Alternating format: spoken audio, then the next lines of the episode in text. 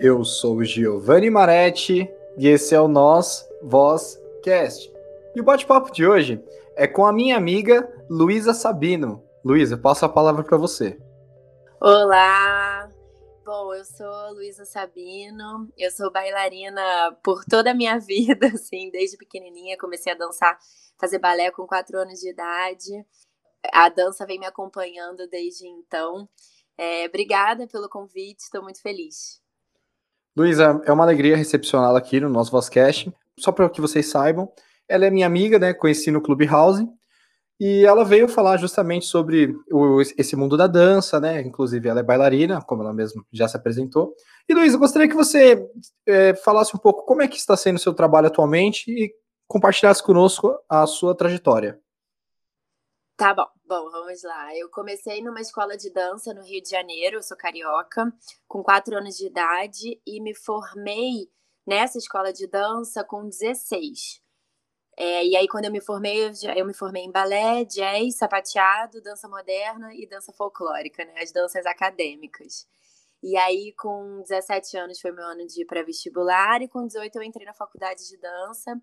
Eu fiz o FRJ, bacharel em dança, é, foi muito rico é, todo o aprendizado que eu tive na, na faculdade. Eu sou muito feliz, trago uma bagagem gigantesca comigo, é, herdada de lá, assim, muito aprendizado, é, é, ampliou muito meu conhecimento. Nessa época da faculdade, eu dancei em algumas companhias de dança contemporânea, mas desde pequenininha eu já gravava na Globo alguns é, balés infantis, né?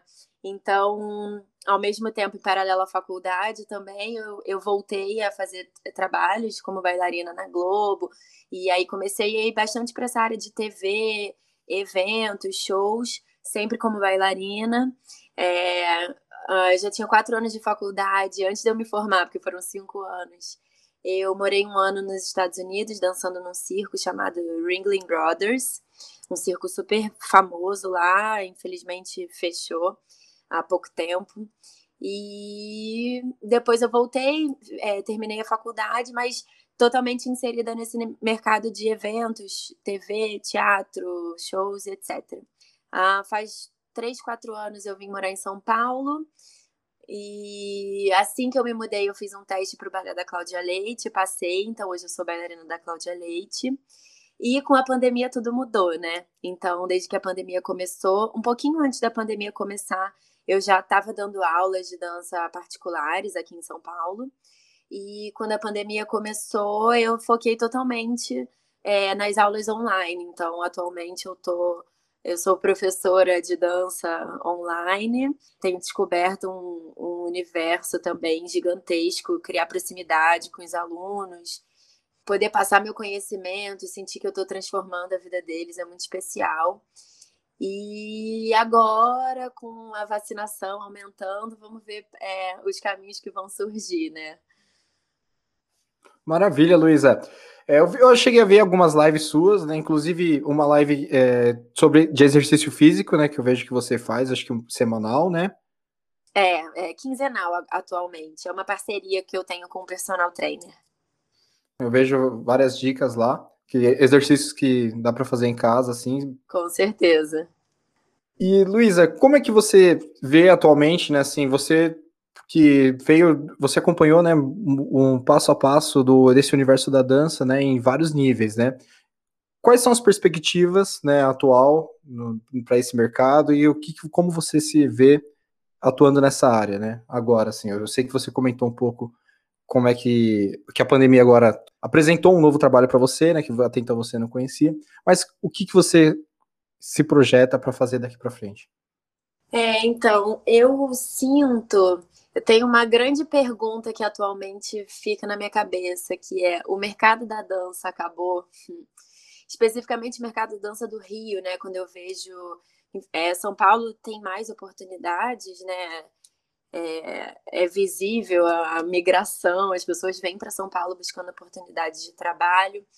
É, eu sinto que aqui as coisas borbulham um pouco melhores, assim, aparecem mais oportunidades de trabalho do que no Rio. E pelo menos os meus amigos da minha geração, assim, da dança no Rio, estão todos fazendo buscando outros caminhos de vida, né?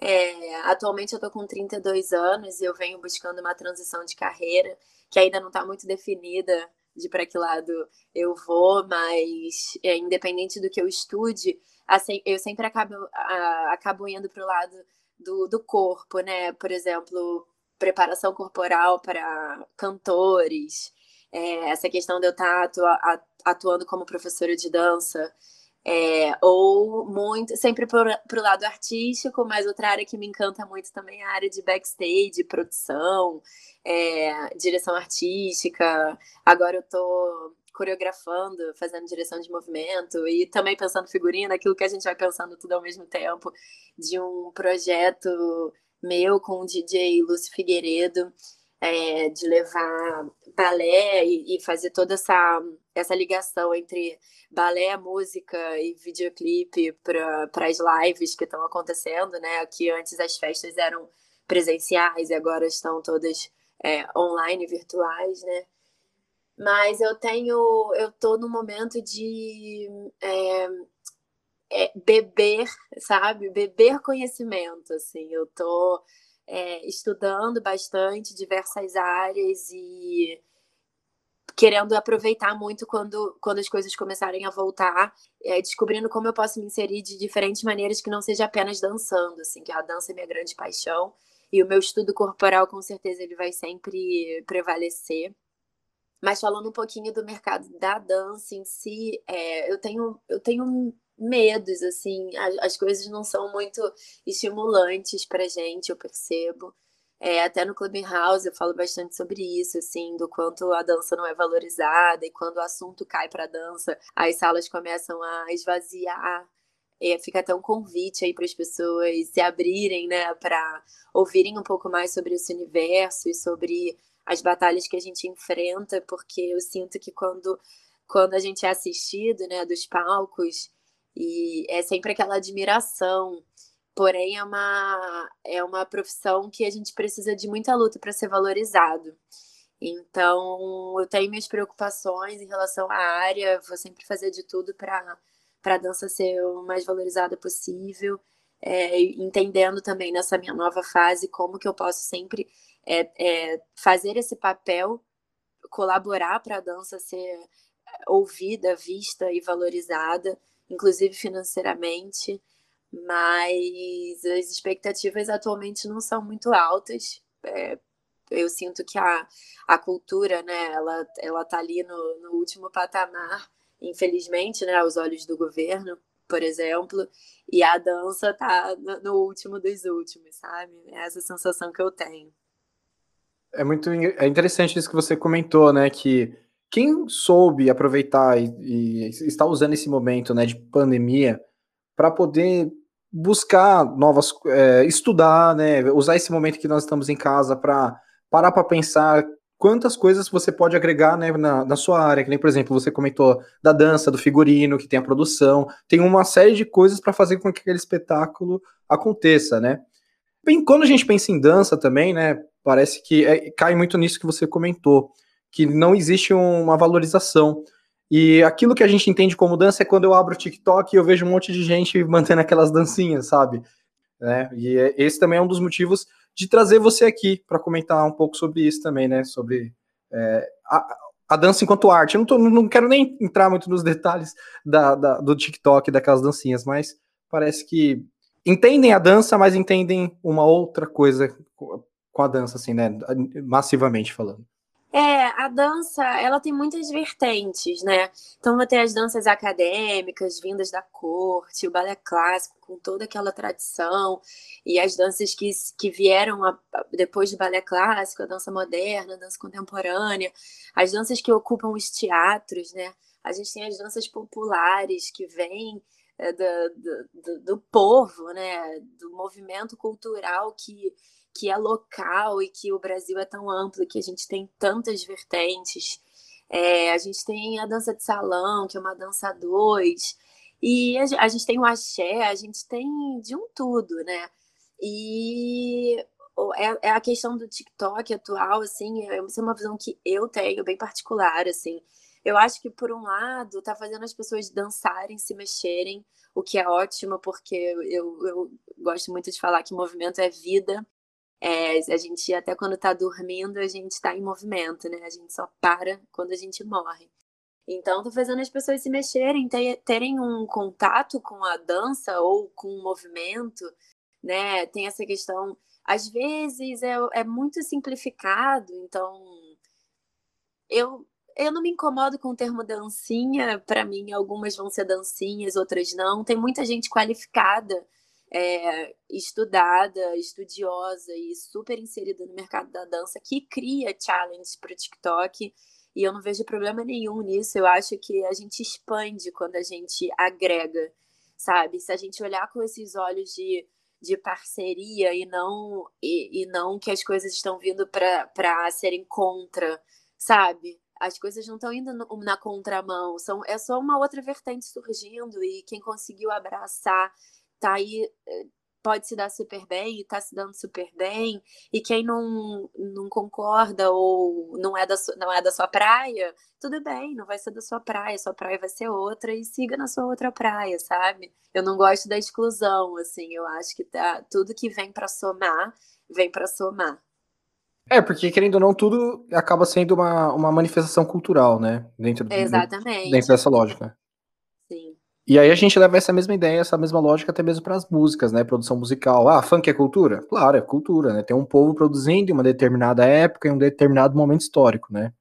Com certeza, e você vai ter uma visão preconceituosa que a gente sabe que tem. Recentemente até teve uma polêmica em relação a isso de um grande produtor musical é, você não vai desvalorizar o funk, não tem como, faz parte da nossa cultura, é da, da raiz.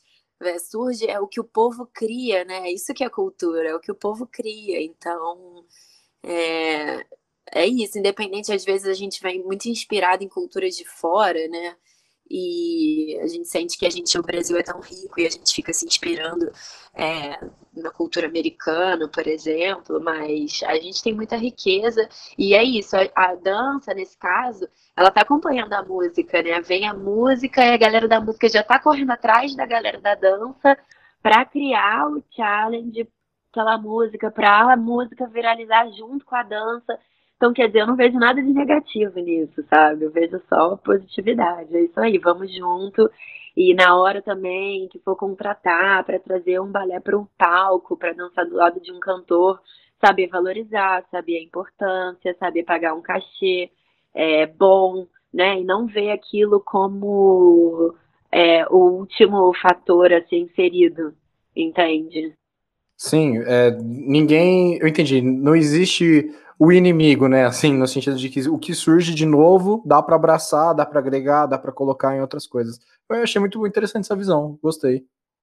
Eu acho, eu acho assim, é, o importante também é a gente é, valorizar quem está fazendo aquilo também profissionalmente, sabe? A gente, a gente é, tá estudando e existe essa diferença. Vai ter a, o profissional que está ali estudando é, as diferentes manifestações que estão surgindo, estudando o corpo, estudando o movimento, estudando outros coreógrafos. E tem a galera que vai criar o básico. E aí essas pessoas vão para a internet ensinar o que elas estão, o que elas, aquele básico que elas sabem. Então, é, dá para a gente procurar um profissional, dá para a gente procurar um professor, um estudioso, um bailarino que sabe o que está fazendo, sabe? A gente saber valorizar também. Saber entender quem é que está ali fazendo. É, na hora que você vai escolher para contratar, seja para te dar aula, seja para para coreografar o seu evento, o seu balé, vamos no profissional que está ali estudando, sabe? Sim, é, alguém que seja referência, né? Acaba se tornando uma referência dentro do, da área, né? Exatamente. O, o que, que você viu que está surgindo de novo, assim, na, no balé ou até mesmo na dança, assim, o que, fora, fora isso que eu comentei agora sobre TikTok, o que, que você percebe que possa ser uma nova tendência, assim? Olha, fica difícil. Pensando, assim, pelo lado das danças acadêmicas, a questão da, das danças que se apresentam no teatro, né, como o balé clássico, as companhias de, de dança contemporânea. Eu sei que tem muita gente é, companhias ensaiando é, montando repertório, mas vai se apresentar e aí depois alguém é, cai doente ou positiva para o Covid, aí tem que parar.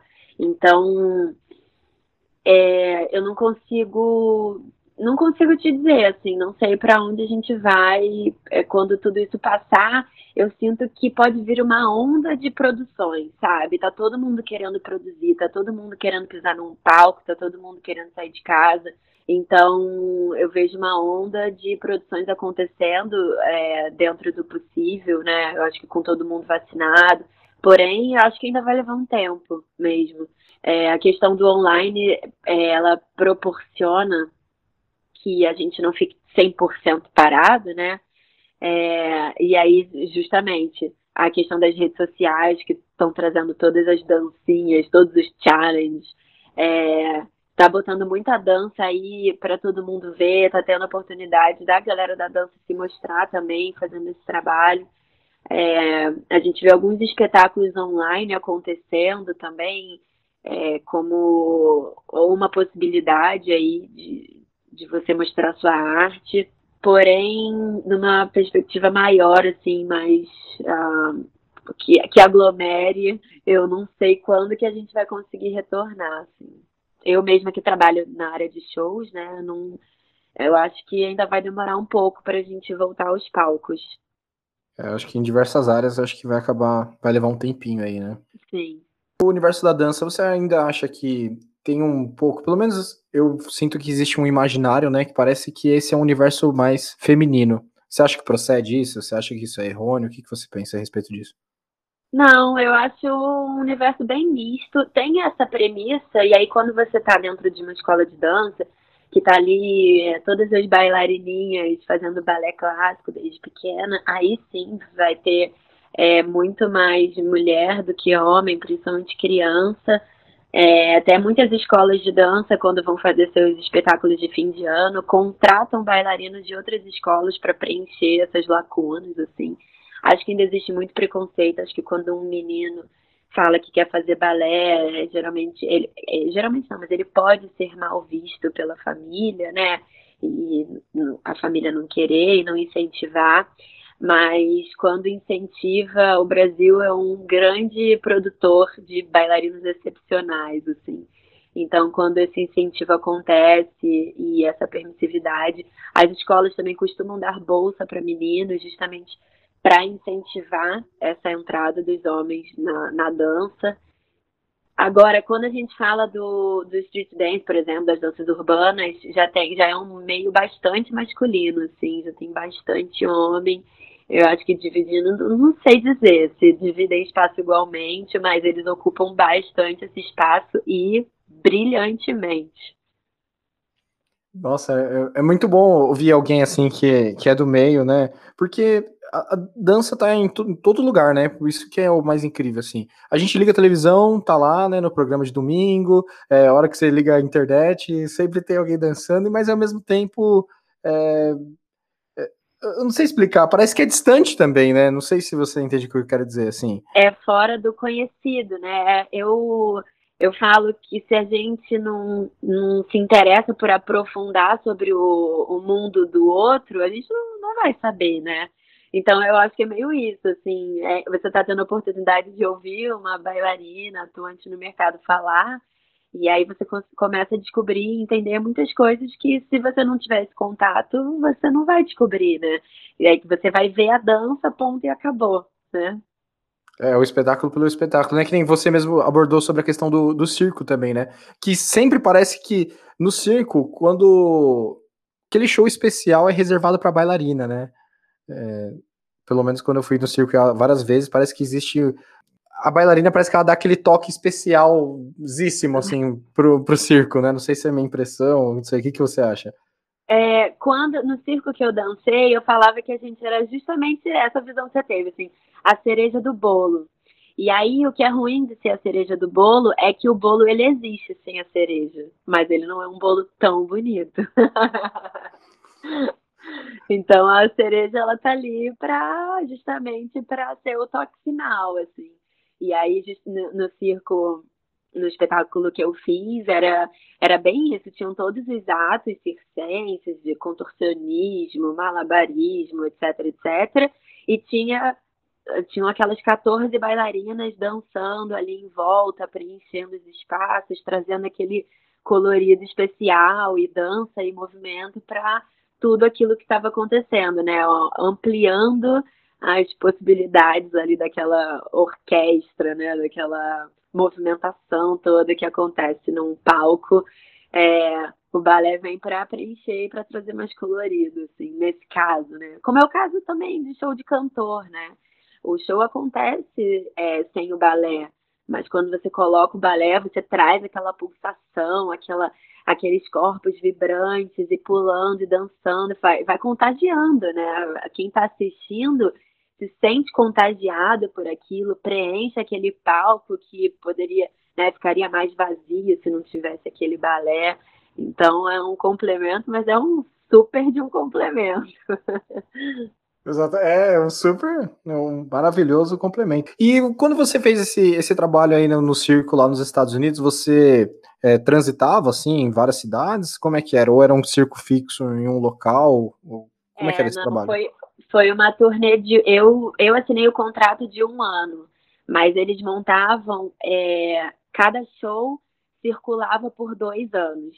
Então eu fiz o primeiro ano de show e voltei para o Brasil por escolha própria, mas o, a temporada ela era por dois anos e rodando diferentes cidades. Então no primeiro ano era um número X de cidades, no outro ano outro número X de cidades. Então, eu fiz um total de 403 apresentações em um ano e rodei mais ou menos 40 cidades, 40 e poucas cidades. Nossa, deu para conhecer bem os Estados Unidos, hein? Conhecer, conhecer não seria a palavra, né? Porque a gente trabalhava muito. Imagina, fazer 400 shows em um ano é muita coisa. Mas deu pra. Teve cidade que não deu pra ver nada, mas quando tinha um dia de folga ou uma tarde de folga, é, com certeza a gente saía para passear, com certeza.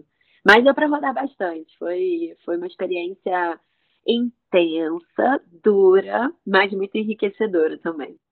Você acha que hoje, assim, você toparia uma outra turnê nesse mesmo esquema, assim? Alguma coisa nesse sentido? Eu faria turnê, outra turnê sim, com certeza. Mas para o circo especificamente eu não tinha vontade de voltar. É, eu não contei um, uma super curiosidade desse trabalho. A gente morava num trem e viajava. Toda essa viagem era de trem pelos Estados Unidos. A nossa casa era um, um quartinho no trem. Nossa, que curioso, hein? Um, um vagão lá só para a galera do circo. Um vagão não, era um trem inteiro quilométrico, era, era o trem do Ringling, assim, é conhecido. As pessoas sabem quando o trem vai passar, é, quando o circo está chegando na cidade. O, esse circo, no, uh, eu fui em 2011, lá era o. A gente estava na. Era o, o circo já existia há 143 anos, alguma coisa assim. Então é extremamente tradicional, mais antigo que a Coca-Cola, por exemplo, sabe? E então, ao longo do tempo, né, o circo chegava a pé nas cidades, depois é, entrou a questão do trem, e as pessoas esperam, esperam o trem passar e acenar. É, olha, o trem do circo está passando, o circo chegou na cidade. E aí o meu show tinha nove elefantes e os elefantes viajavam no trem. Então, quando o trem é, parava na cidade, a gente tirava os elefantes do trem, né? Eu acompanhando ali, só óbvio, com os treinadores e tal. E os elefantes iam a pé do trem para a arena. E a gente acompanhando, fazendo uma contenção assim do lado. E as pessoas iam ver aquilo, né? Imagina, é a super atração da cidade. Nossa, é, são vários espetáculos ao mesmo tempo, assim, né? A galera esperando chegar o trem com, a, com, as, atra, com as, atrações, depois toda essa condução aí, né? Para, do circo, do, do trem pro, pro circo. Caramba, que legal, meu. Nossa, que experiência, Sim. hein? Muito grandioso, assim, muito diferente, muito grandioso. É, quando, a primeira vez que eu vi toda a estrutura, porque toda a estrutura de aéreo, é, a, a, aonde seriam penduradas né, as estruturas dos artistas e toda a estrutura de iluminação, etc. Eles faziam todo aquele, é, aquele grid ali no chão e depois erguiam. A primeira vez que eu vi aquilo tudo, eu falei: Isso é um tipo, beleza, um espetáculo gigantesco, ok, impossível de viajar. Não tem como, é muita estrutura para viajar. Ah, viajava toda semana. Montava, desmontava, enfiava tudo no trem. Algumas coisas iam de caminhão, algumas coisas iam pela estrada, alguns animais iam pela estrada também, como os tigres, por exemplo. Mas viajava toda semana. Chegava na cidade, começava a montagem, a gente apresentava de quarta a domingo, geralmente. No final do domingo, desmontava, entrava todo mundo no trem e partia para a próxima. Incrível. Nossa, era uma estrutura monstruosa, assim, muita gente trabalhando, né? Muita gente trabalhando. Eu já não lembro mais, mas eram quase 300 pessoas, assim, 200 e... Mais de 200 com certeza. Nossa, uma galera. É. É, é tipo. Imagina, o trem tinha quilômetros, sei lá, dois quilômetros de trem. Assim. Eu tava achando é. que era tipo um. Como sabe que veio na minha cabeça? Aquele esquema de, de trailer, só que dentro de um trem. Eu não, não entendi que era que é o, o, espetáculo inteiro dentro do trem, tipo, a é. estrutura do circo dentro do trem. Exato. Nossa. Algumas pessoas tinham seu trailer pessoal, né? Já, que já estavam no circo. Porque circo é tradição, né? Então é, muita gente já estava no circo há muitos anos e algumas dessas pessoas que optaram por ter o seu próprio trailer, aí com a sua família, por exemplo, aí viajava de trailer, ia pela estrada. Mas a, a grande maioria no trem. E aí tinha assim, o vagão dos chineses, o vagão da, das famílias, quem tinha filhos tinha direito a quartos maiores, o vagão das bailarinas, o vagão, aí por aí ia, tinha um vagão só de comida, que era um, como se fosse um restaurante, assim, uma lanchonete com, ban com, com banquinhos mesmo, para você ir lá comer enquanto a gente estava fazendo o train run, que a gente falava, né, a viagem de trem. Então, toda uma estrutura. Nossa, essa história dá uma série de televisão, assim, na minha cabeça, dá uma série de Netflix. Tem alguns filmes que contam a história do Ringling. Aquele filme como a, é, Água, Água para Elefantes, é inspirado no Ringling. Tem o filme. Até o próprio O Rei do Show, ele conta a história do. Porque o nome do circo é Ringling Brothers and Barnum and Bailey. Então, os irmãos Ringling, o Barnum e o Bailey. E o Rei do Show conta a história de ou do Barnum ou do Bailey. Agora eu já não me lembro mais de qual dos dois. Então tem, tem, um, tem material aí sobre esse circo na área. Eu vou atrás, assim, por nome eu não, não me recordo, não lembro de ter assistido, mas eu já assisti alguns filmes com a temática de, de circo, assim. Uhum, mas sim. eu não, não, não, não, não me lembro de cabeça, assim. Mas muito legal, eu achei interessante. E tem mais alguma outra coisa que você gostaria de falar? Alguma coisa, algum recado, alguma coisa, ou sobre a área da dança, enfim? É, o que fica muito forte hoje para mim é que eu tenho é, estimulado as pessoas a pensarem é o quanto é, o movimento é importante para a vida, né? Então, quanto é importante a gente estar é, tá conectado com o nosso corpo, falando sobre é, saúde mesmo, né? E o quanto a arte, esse caminho, ele também ele pode ser feito pela dança, é, mas o corpo está em, em movimento, independente de, do que você está fazendo ali para aquilo. Para quem acha que a dança ela é só para bailarinos ou para pessoas formadas ou para corpos magros, que também é um, um estereótipo muito colocado no, é, no nosso consciente e inconsciente, né? É, o meu trabalho é totalmente voltado para a consciência corporal, para a máxima de que todos os corpos podem dançar, justamente porque dança é movimento e movimento é vida, então se estamos vivos podemos dançar.